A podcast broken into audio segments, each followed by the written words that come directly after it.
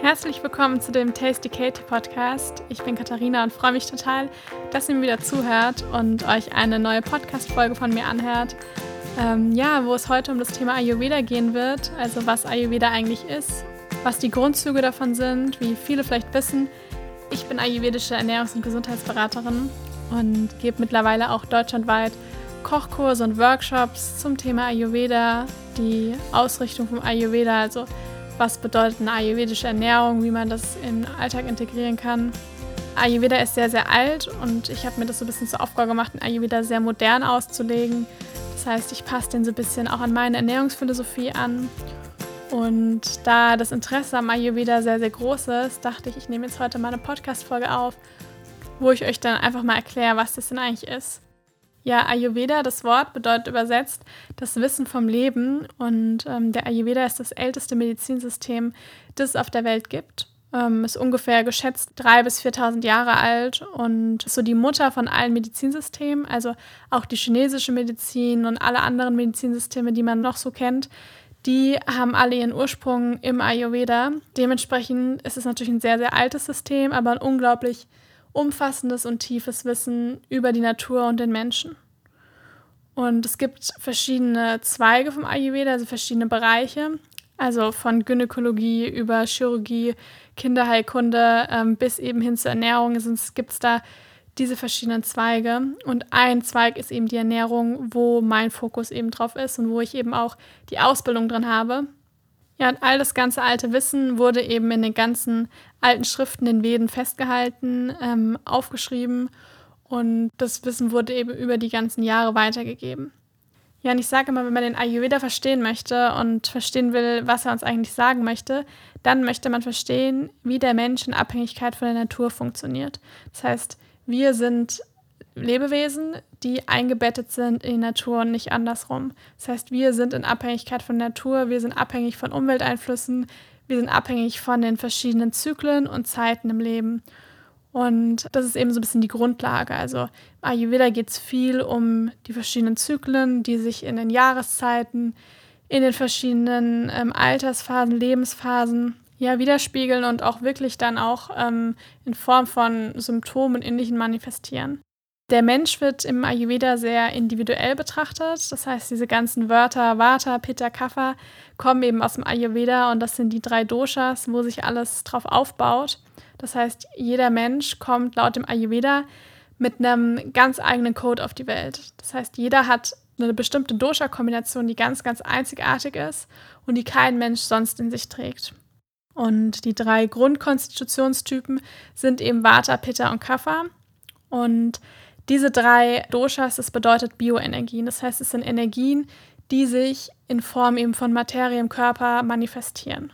Ja, es wird davon ausgegangen, dass eben auf der ganzen Welt verschiedene Elemente vorhanden sind, also diese fünf Elemente, die klassischen, und dass die eben in allem vorhanden sind, was ist, eben auch dem Menschen. Das heißt, diese Elemente werden in den Doshas zusammengefasst. Wir haben jetzt zum Beispiel das Vata-Dosha, das setzt sich aus dem Element Wind und Raum oder Äther zusammen. Dann haben wir Pitta, das setzt sich aus dem Element Feuer zusammen, und Kapha, das setzt sich aus den Elementen Erde und Wasser zusammen. Und diese Doshas, die manifestieren sich und auch die Elemente sowohl auf körperlicher als auch auf mentaler Ebene. Das heißt, es gibt natürlich nicht nur diese drei reinen Konstitutionstypen, sondern es gibt auch Mischtypen, also zum Beispiel Vata Pitta, Pitta Vata, ähm, Kapha Vata, Pitta Kapha, also das ist alles möglich. Ganz selten kommt es auch mal vor, dass es eine Tri-Dosha-Kombination gibt. Das heißt, dass jemand alle drei Doshas zu den komplett gleichen Teilen in seinem Körper hat.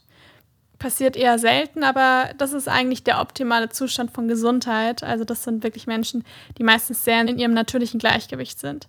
Jetzt ist es aber so, dass natürlich, das ist nicht das einzige natürliche Gleichgewicht, das existiert, sondern das natürliche Gleichgewicht ist die Konstitution, mit der wir auf die Welt kommen. Wenn wir die erreicht haben, beziehungsweise wenn wir die durch und durch leben, dann sind wir in unserem natürlichen Gleichgewicht und haben vollkommene Gesundheit, was für uns, für unseren Körper möglich ist, erreicht. Und da gehören eben auch gewisse Krankheitsneigungen, gewisse Ausprägungen auch in der Psyche dazu. Und das wird eben ganz weg von dieser Tatsache, dass irgendwie alle Leute gleich sind. Das gilt da nicht, sondern es ist wirklich so, dass jeder Mensch sehr, sehr individuell ist und individuelle Stärken, Schwächen, individuelle Krankheitsneigungen in sich trägt. Und wenn man sich jetzt wirklich mal diese drei Typen anguckt, das ist, finden die meisten Leute mal total spannend. Also ich fand es selber auch super spannend, über die drei Doshas ähm, wirklich noch mehr zu erfahren, weil es einfach, man lernt auch gleichzeitig was über sich selber, ähm, was man vielleicht vorher gar nicht wusste. wenn wir uns jetzt wirklich mal diesen Vata-Typen angucken, also Vata setzt sich ja wie gesagt schon aus den Elementen Wind und Raum oder Äther eben zusammen. Das heißt, Vata steht eben auch für das Bewegungsprinzip. Leute mit viel Vata in sich, die haben automatisch viel, zum Beispiel den Drang nach Bewegung. Das heißt, sie sind von Natur aus Menschen, die sich sehr gerne bewegen und auch so ein bisschen flatterig wie der Wind sind. Ja, wir haben ja da das ähm, Element Wind mit drin oder Luft.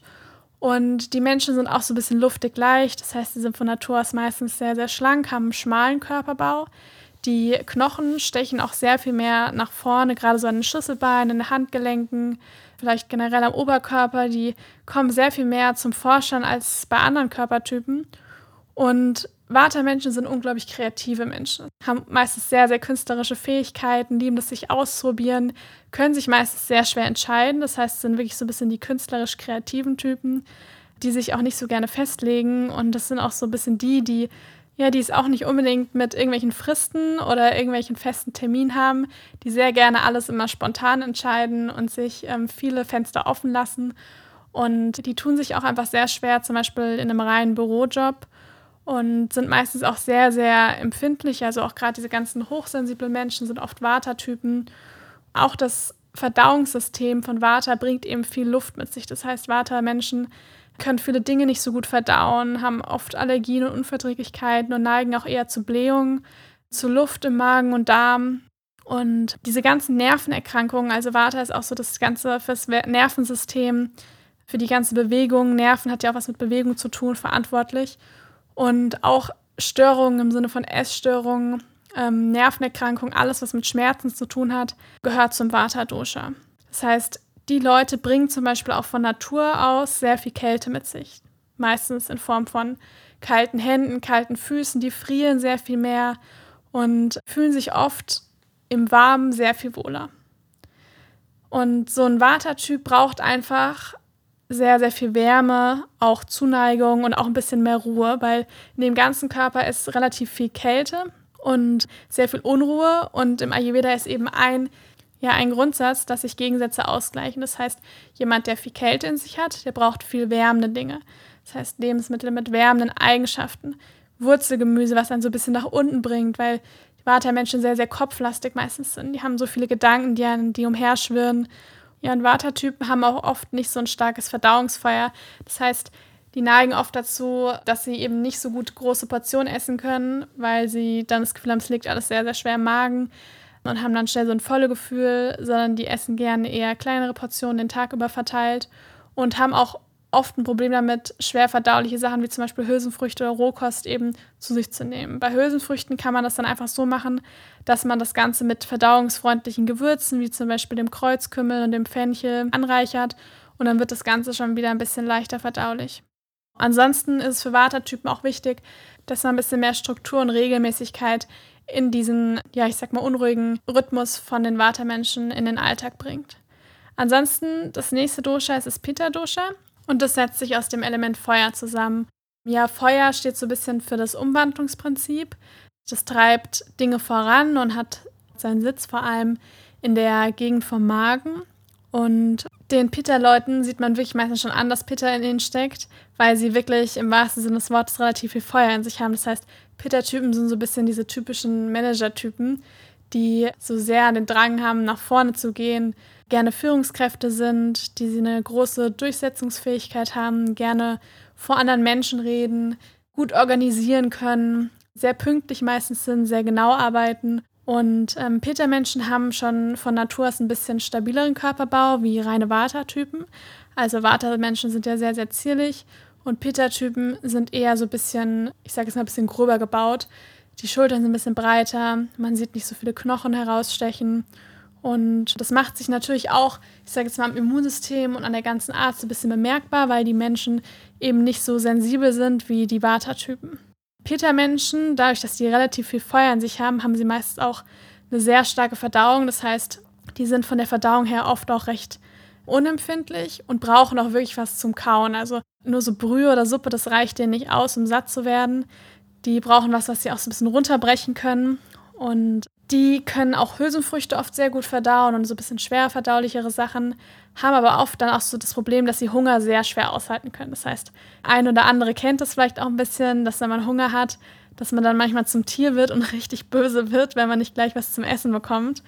Das sind so ein bisschen die Menschen, die eben viel Pitta in sich haben. Und Pitta-Störungen sind eben alles, was mit zu viel Hitze im Körper zu tun hat. Also Sodbrennen, Entzündungen, extreme Hitzewallungen, Wutausbrüche, Aggressivität, das alles sind Pitta-Symptome.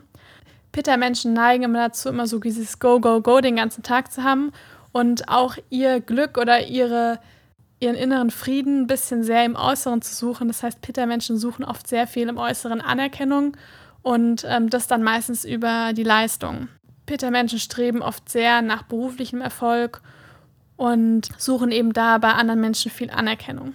Da Peter-Menschen von Natur aus schon relativ viel Hitze in sich haben, das sind auch oft Leute, die können meistens irgendwie so gefühlt das ganze Jahr im T-Shirt rumlaufen und ihnen wird so schnell nicht kalt. Hingegen Watermenschen da schon längst irgendwie halb erfroren wären. Und Peter-Leute, die brauchen ein bisschen mehr kühlende Nahrungsmittel. Das heißt, die Dinge wie zum Beispiel die Kokosnuss, Blattgemüse, die vertragen einen größeren Rohkostanteil in der Ernährung. Und für die ist es auch, auch wichtig, äh, regelmäßige Mahlzeiten einzuhalten, dass sie eben nicht in dieses äh, Hungerloch kommen, wo man irgendwie, wo der Körper so ein bisschen leer läuft und das dann auf das Gemüt schlägt.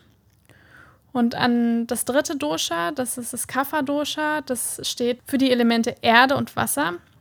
Erde und Wasser, wenn man sich diese beiden Elemente erstmal anguckt, dann sind es ja sehr schwere Elemente, Elemente, die so ein bisschen nach unten ziehen, die viel Ruhe mit sich bringen, so ein bisschen fürs Gleichgewicht stehen. Und das ist eben auch bei Kapha-Typen. Also Kapha steht auch für das Stabilisationsprinzip. Und Kapha-Menschen bringen von Natur aus sehr viel Stabilität mit. Das sieht man zum einen im Äußeren, dass Kapha-Menschen von Natur aus schon eher dazu neigen, schneller zuzunehmen als andere Typen. Das manifestiert sich dann oft auch eher so Beine, ähm, also Oberschenkel, äh, Hüftbereich. Und Kapha-Menschen haben eben von Natur aus sehr viel Ruhe, die sind sehr geduldig, sind aber auch meistens sehr, sehr intelligente Menschen und bringen auch von der mentalen Ebene her sehr viel Stabilität mit sich und arbeiten auch meistens sehr, sehr gewissenhaft. Also im alten Indien hat man auch schon mal gesagt, dass Kaffertypen die äh, intelligentesten Typen sind. Ob das jetzt, ob man das jetzt immer so übertragen kann, weiß ich jetzt nicht. Aber man sieht es den Leuten oft schon an, dass die sehr, sehr, ja, so eine gewisse Ruhe mit sich bringen. Kaffermenschen sind aber auch meistens sehr bemuttert. Das heißt, denen geht es gut, wenn es anderen gut geht. Denen ist es wichtig, dass alle Menschen um sie herum glücklich sind. Und Kaffermenschen neigen dazu, gerne viel Süßes zu essen. Das heißt, das, was ihnen gerade nicht so gut tut, das finden sie meistens besonders gut. Das heißt, äh, sie lieben gerne so viel fettige, viel schwere Sachen.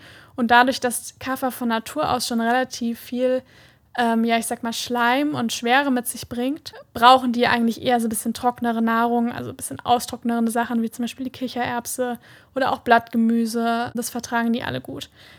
Kaffer und Warte haben eine Sache gemeinsam, und zwar die Kälte. Also Kafferleute haben auch schnell, trotz des bisschen mehr Gewichts, haben sie schnell kalte Hände und kalte Füße und haben meistens auch sehr, sehr dicke Haare. Gut, das ist jetzt keine Gemeinsamkeit mit Vata, aber die Kälte, das ist, was sie eben gemeinsam haben. Und die, das manifestiert sich auch ein bisschen in der Verdauung. Das heißt, die neigen auch eher zu einer bisschen ähm, trägeren Verdauung, zu einem trägeren Akne, Verdauungsfeuer. Und da muss man eben auch einiges mit verdauungsfreundlichen Gewürzen, wie zum Beispiel auch dem Ingwer, machen. Ja, jetzt ist es aber wirklich so, wie ich vorher schon mal gesagt hatte, dass man meistens äh, nicht irgendwie ein reiner Typ ist. Also wir haben grundsätzlich alle drei Doshas in uns aber jeder hat sie eben zu verschiedenen Gewichten eben im Körper. Und die beiden Doshas, die am meisten überwiegen, da sagt man dann eben zum Beispiel, das ist ein Vata-Pitta-Typ, weil das Dosha Vata und Pitta, weil die im Körper überwiegen. Und dementsprechend guckt man eben im Ayurveda, so ein Ayurveda-Arzt oder Ayurveda-Therapeut, der guckt als erstes immer, was ist das für eine Konstitution, was ist es für ein Konstitutionstyp und wo muss ich dann darauf aufbauen. Das heißt, wir haben einmal haben wir die Prakriti. Das ist so, wie wir auf die Welt gekommen sind. Also unser gesunder, natürlicher Zustand. Und dann haben wir die Vikriti. Das ist der Jetzt-Zustand und der kann halt oft gestört sein. Das heißt, wir sind vielleicht mit einer Pitta-Vata-Konstitution auf die Welt gekommen und haben aber ein, ja, ein Leben, wo wir einfach sehr viel irgendwie durch die Gegend reisen, wo wir sehr viel Unruhe haben, ähm, wo wir vielleicht sehr, sehr viel Sport gemacht haben, gerade in der Phase sind, wo wir uns sehr viel Sorgen machen, wo wir von Ängsten geprägt sind.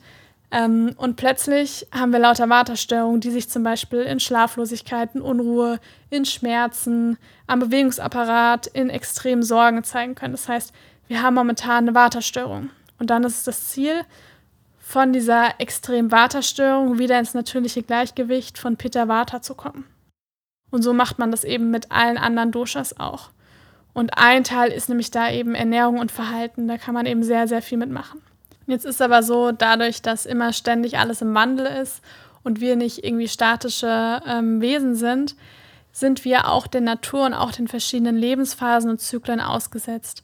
Das heißt, die Doshas, die verändern sich immer so ein bisschen und haben verschiedene Neigungen, je nachdem, in was für einer Phase im Leben wir uns befinden, also was für ein Alter wir gerade haben oder in welcher Jahreszeit wir uns befinden.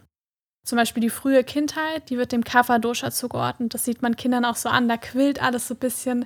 Das steht für Stabilität, für Wachstum. Und ähm, das merkt man auch daran, weil Kapha-Störungen sind neben jetzt zum Beispiel Übergewicht aber auch diese ganzen Atemwegsproblematiken und Verschleimungen und das haben halt eben kleine Kinder oft auch. Wenn man da jetzt weiter im Alter geht und zur Pubertät und auch das junge Erwachsenenalter, so bis, ich sage jetzt mal so 40, 50, das wird dem Pitta-Dosha zugeordnet. Da ist man meistens so in der kompletten Kraft und man setzt viel um, man hat viel Energie, man geht sehr stark im Leben voraus, probiert Dinge aus, gründet eine Familie, und es ist viel Bewegung da und man hat eben noch relativ viel Energie. Das bisschen spätere Alter, also wenn man dann, ich sage jetzt mal, ein bisschen älter wird, ist das Vata-Dosha, was eben sehr dominant ist. Das sieht man eben den alten Leuten auch an, dass alles so ein bisschen zusammenfällt, die Knochen kommen mehr raus.